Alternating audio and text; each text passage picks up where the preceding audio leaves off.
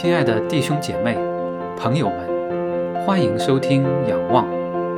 仰望是红举弟兄正道、辅导、灵修、敬拜的播客侍奉平台，传扬神的福音真道，见证神的荣耀恩典，彰显神的圣洁公义。信靠仰望他，渴慕寻求他，称颂赞美他，敬畏跟从他。仰望，在地如在天。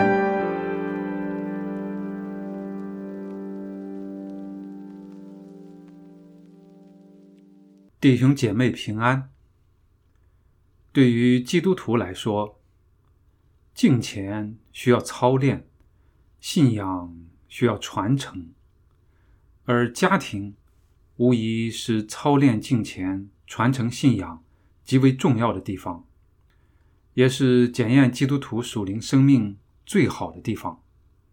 今天，我们从个人灵修、家庭敬拜和言语行为三个方面来思想基督徒在家庭中的信仰生活。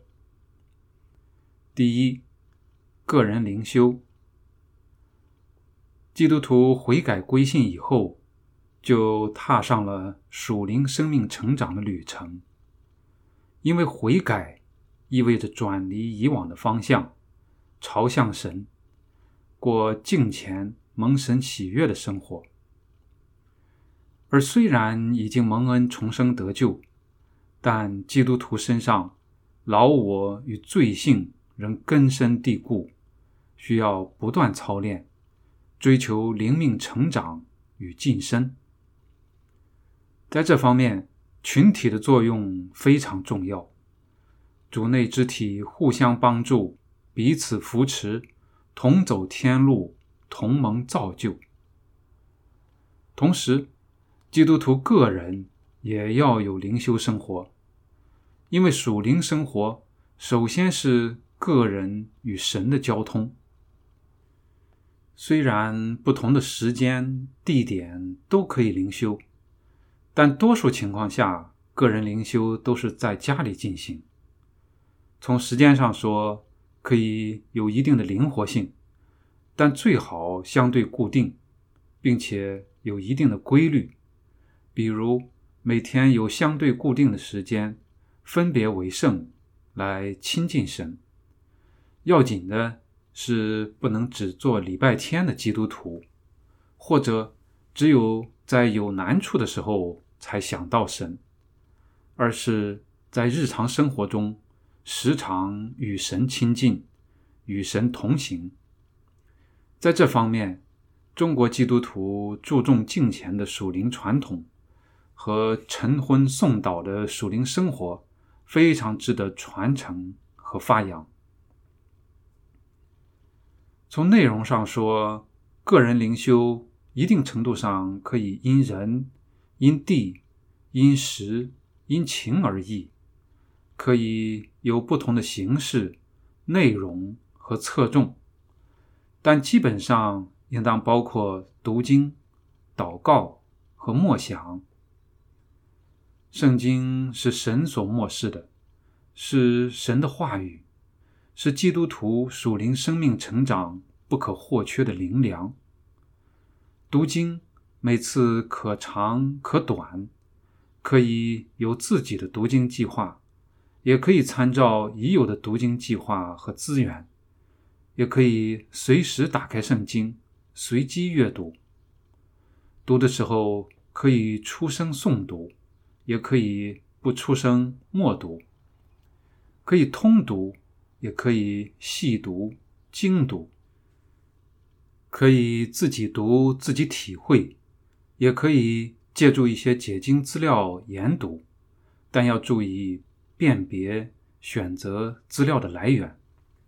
不管怎样，都应当有敬虔端正的态度，以祷告的心态读经，让神的话语浸润、滋养我们的生命，让我们通过神的话语更加认识神，通过他话语中的启示。和亮光，更加明白他的心意。读经是神向我们说话，祷告就是我们向神说话。基督徒借着祷告来到神的面前，把我们的所思所感、所求所需向神倾诉。祷告从时间上可以说不受局限，随时都可以祷告；从内容上可以有认罪、有任性。有忏悔，有感恩，有赞美，有祈求，有代求，内容不同，长短不一，可以出声，也可以默祷，但最重要的是心清意洁的来到神的面前，将自己的心向神敞开，让祷告如馨香之际达到神的面前。祷告也可以结合读经进行，就是读一段经文，然后结合经文祷告，然后再读一段经文，再结合经文祷告，往往会有意想不到的果效。默想在教会史上信徒灵修生活中曾经占有重要地位，但近代以来。却越来越被忽视，尤其是现代人似乎越来越繁忙，越来越容易被各种事物和信息包围，很少有能够安静下来静思默想。但缺少默想的属灵生活注定不完整，没有默想的属灵生命很难真正有深度。我们应当重拾教会好的传统，抵制这纷繁世界的烦扰，静下心来，有时间以默想来与神相交。疫情之下，居家的日子，更是检验我们能否在各种动荡、危险和不确定之中，仍能够安静在神的里面。从内容上说，一方面可以默想圣经和自然，另一方面可以默想世界和我们自己。圣经是神的话语，自然是神的创造。话语之书和自然之书是神给我们的特殊启示和自然启示，一个。关乎救赎历史和他的心意，一个显明他创造的大功及其伟大奇妙。我们都需要学习、观察、默想，以更加明白世界和其中的万事都不是无缘无故、偶然发生的，都有神的护理和旨意。我们自己的生活、生命。也是如此，我们也需要观察、反省、用心默想，以更加明白。默想的时候要操练专心专注，留心内在对话，并且要特别注意焦点不要放在自己身上，而应当以神为中心。个人灵修还可以有其他内容，比如唱诗赞美、进食等等。灵修的目的，一方面是培养德行，比如加拉太书五章二十二到二十三节所说，圣灵所结的果子就是仁爱、喜乐、和平、忍耐、恩慈、良善。信实、温柔、节制。另一方面是抵挡罪，包括不适当的欲望，比如贪婪、好色；不适当的情绪，比如发怒、忧虑、过度悲伤；不适当的态度，比如骄傲、虚荣、怠惰等等。总之是让我们能够守节心清的来到神的面前，亲近神，倚靠神，与神相交，并且更加的认识神，经历神，渴慕神，生命不断的成长、成熟，长成满有基督的身量。第二，家庭敬拜。家庭承载着神极大的心意。创世之初，神造男造女，让他们结合组成家庭。他的救赎计划经常是通过家族的传续展开。他与子民的约也是与家庭之长所立的，比如亚当、挪亚、亚伯拉罕。而家庭之长所代表的是整个家族。信约中也有不少家庭由父亲领头，全家归信。圣经中，家庭也是敬拜神的场所。比如约书亚说：“至于我和我家，我们必定侍奉耶和华。”这里侍奉也有敬拜的意思。摩西对以色列人说：“我今日所吩咐你的话，都要记在心上，也要殷勤教训你的儿女。无论你坐在家里，行在路上，躺下起来，都要谈论；也要记在手上为记号，戴在额上为经文，又要写在你房屋的门框上。”并你的城门上，新约中也不少次提到家里的教会。家庭敬拜也是两千年基督教会的传承，尤其是清教徒时期，对他们而言，敬拜是家庭内例行事务的常规组成部分。从现实来看，家庭敬拜。对今日的教会意义非凡，特别是在现代世俗主义和物质主义当道的时候，对中国教会更是如此。有人说，中国式家庭是焦虑的母亲，家不在场的父亲，家失控的孩子。这种现象在基督徒家庭中也不同程度的存在。而家庭对每个人，尤其是孩子的影响是极大的。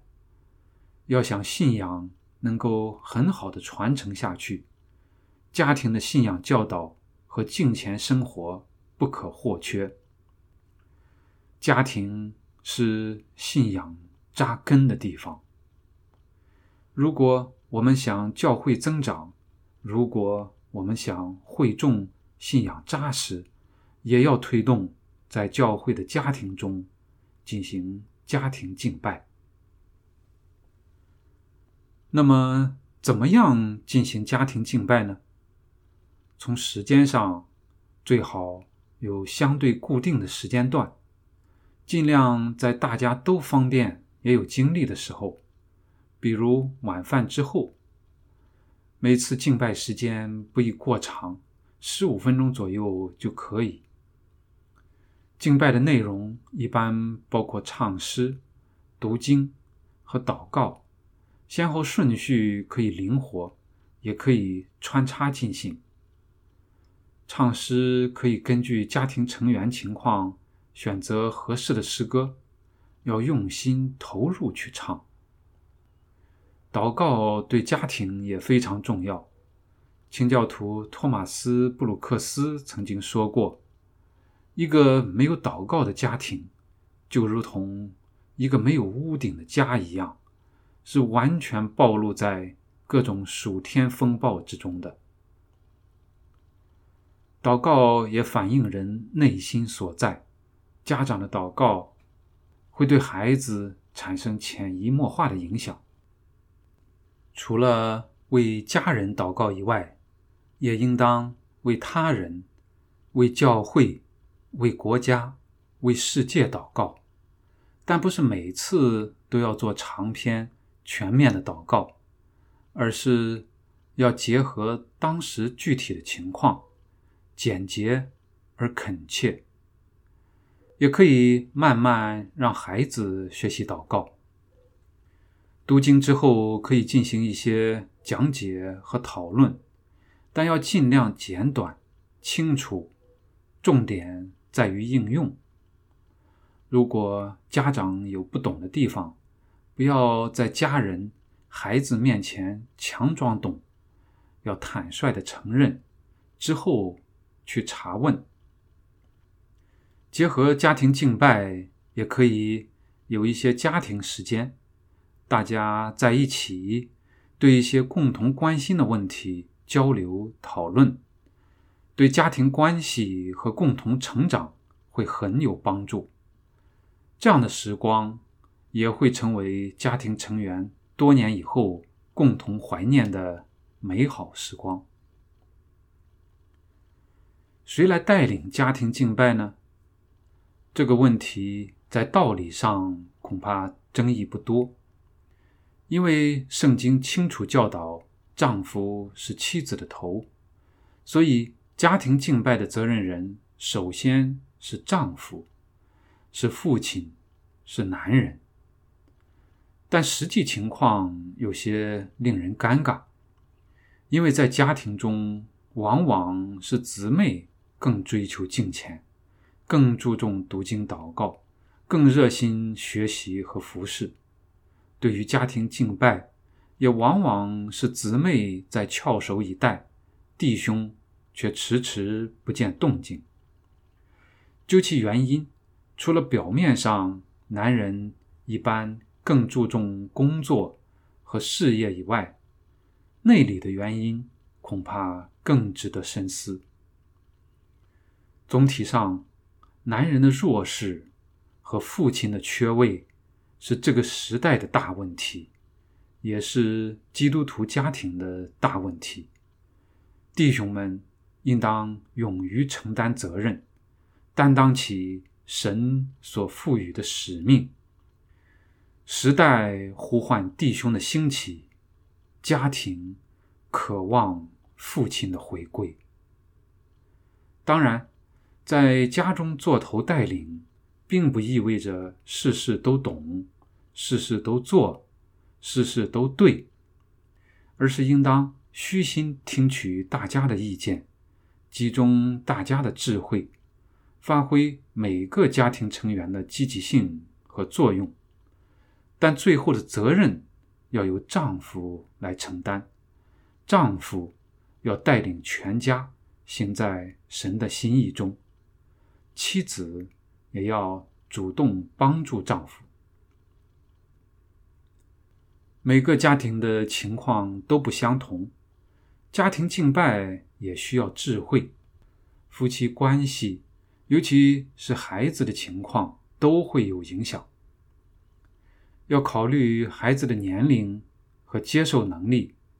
诗歌、经文的选择虽然不能迁就孩子，但。要适合孩子，孩子小的时候也可以选择一些相应年龄段的主内书籍和音乐，之后循序渐进，一步一步往前走。家庭敬拜氛围要庄重得体，但也不能一味的板起面孔，冷冰冰、苦兮兮，而要温馨、喜乐。适当的灵活有变化。决定进行家庭敬拜之前，一定要多祷告，多预备。虽然说越早开始越好，但关键要能够持之以恒。如果半途而废，反而会有副作用。家庭敬拜的焦点也在于神，不能成为彼此攻击。互相压制，或者借机训诫的场合，而是一家人在敬拜中同心仰望神，在敬拜中真实遇见神，在敬拜中认罪悔改，修复关系，弥合分歧，化解危机。家庭敬拜让全家人一起活在神的面前，体味家庭中有神同在的甘甜，也蒙受神的祝福。第三，言语行为。家庭信仰生活在个人灵修层面和家庭敬拜层面以外，还要有外在表现的层面。因为个人灵修更多侧重于内在属灵生命，家庭敬拜更多侧重于集体敬拜活动，而属灵操练和对神的敬拜。理应带来生命的成长，理应反映在家庭生活之中。其实前面所说的家庭敬拜，可以理解为狭义的家庭敬拜，就是全家在特定的时间一起敬拜神的活动。除此以外，还有广义的家庭敬拜，就是全家在家庭生活中。努力荣耀神，这种以荣耀神为目的，按着神的心意生活，也可以看作是敬拜。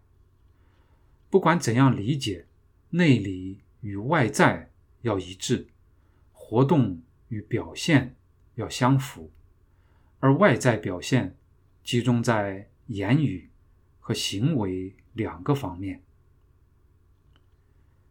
圣经对言语的教导很多，也反映出言语的重要性。箴言十五章一节说：“回答柔和，使怒消退；言语暴力，触动怒气。”雅各书以舌头为指代，提出了很多警戒，比如一章二十六节说：“若有人自以为虔诚，却不勒住他的舌头，反欺哄自己的心，这人的前程是虚的。三章二节说：“原来我们在许多事上都有过失。若有人在话语上没有过失，他就是完全人，也能勒住自己的全身。”三章五节说：“这样，舌头在白体里也是最小的。”却能说大话，看呐，最小的火能点着最大的树林。三章八节又说，唯独舌头没有人能制服。所有这些都在说言语的重要，又极难完全做好。其实，有意识的注意和控制固然重要，但更根本的是人内在的改变。如果心向神柔软，也向人柔软，所说的话，包括语气，都会不一样。箴言二十五章十一节说：“一句话说的合宜，就如金苹果在银网子里，多么美好而形象！愿我们的言语都能够这样，也能够随时造就人。”圣经对行为的教导也很多，也极为重要。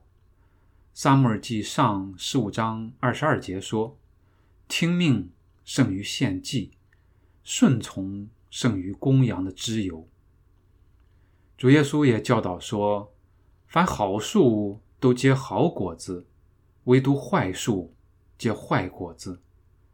凭着他们的果子就可以认出他们来。”爱神爱人不能只停留在口头上或表面上，而要在行为上也表现出来，或者更确切的说，是流露出来，就像言语一样。如果人的心真正改变了，外在的行为也会随之而改变。真正爱神爱人，就不会单凭己意行事。也不会有意识的去做有伤害性的事和害羞的事，而是会竭力追求蒙神喜悦，尽力关心人、爱护人、帮助人。言语和行为在家庭中非常重要。言语很多时候会影响夫妻关系，会影响也反映家庭氛围。父母的言语对孩子影响也很大，包括饭桌上的闲谈。孩子耳濡目染，很多时候会记忆深刻，长大后经常会不自觉地模仿。行为也是如此。夫妻之爱也要通过行为来体现、来表达。丈夫是否会通过一些行动关爱妻子，包括做些家务；妻子是否会通过一些行为体贴丈夫，都会产生很不一样的果效。细微之处见真情。父母的行为更是给孩子树立榜样。所谓言传身教，正是教导、养育孩子的不二法门。言语和行为在家庭外也同样重要。家庭外的言行是家庭中信仰生活的延展。爱家人，也要爱邻舍，不能只爱家人，不爱邻舍；也不能不爱家人。而在外面表现的爱邻舍，言行要一致，家里家外也要一致。在这方面，孩子们很敏感，孩子们最清楚。据说，韩国基督徒家庭的孩子离开教会最大的一个原因是家长的假冒伪善，言行不一，在家里。和在外面不一样。北美华人中，在教会长大的信二代，上大学后，超过百分之六十不愿再回到教会，各种原因也值得深思。最近美国游行抗议中打砸抢烧的人，看一下他们的家庭背景，恐怕也会明白家庭对人的影响。有多么巨大！总而言之，基督徒要在世上做光做盐，要成为美好的见证，不可不重视家庭信仰生活，不可不省察自己的内心，不可不谨慎自己的言行。求神赐给我们力量和智慧，让我们在家庭中。操练个人灵修和家庭敬拜，在言语行为上结出好的果子，也传承好信仰。当中会有改变，有长进，也会有波折，有反复。让我们仰望倚靠神，让基督成为我们的一家之主。愿我们。在家里，在家外，用一生来跟随主，用一生来荣耀神。阿门。感谢收听本期仰望，请为红举弟兄的服饰代祷。欢迎订阅播客，及时收听最新播出，并转发分享。更多信息请访问网站 ywbehold。点 podbean 点 com，愿上帝赐福与您和您的家人。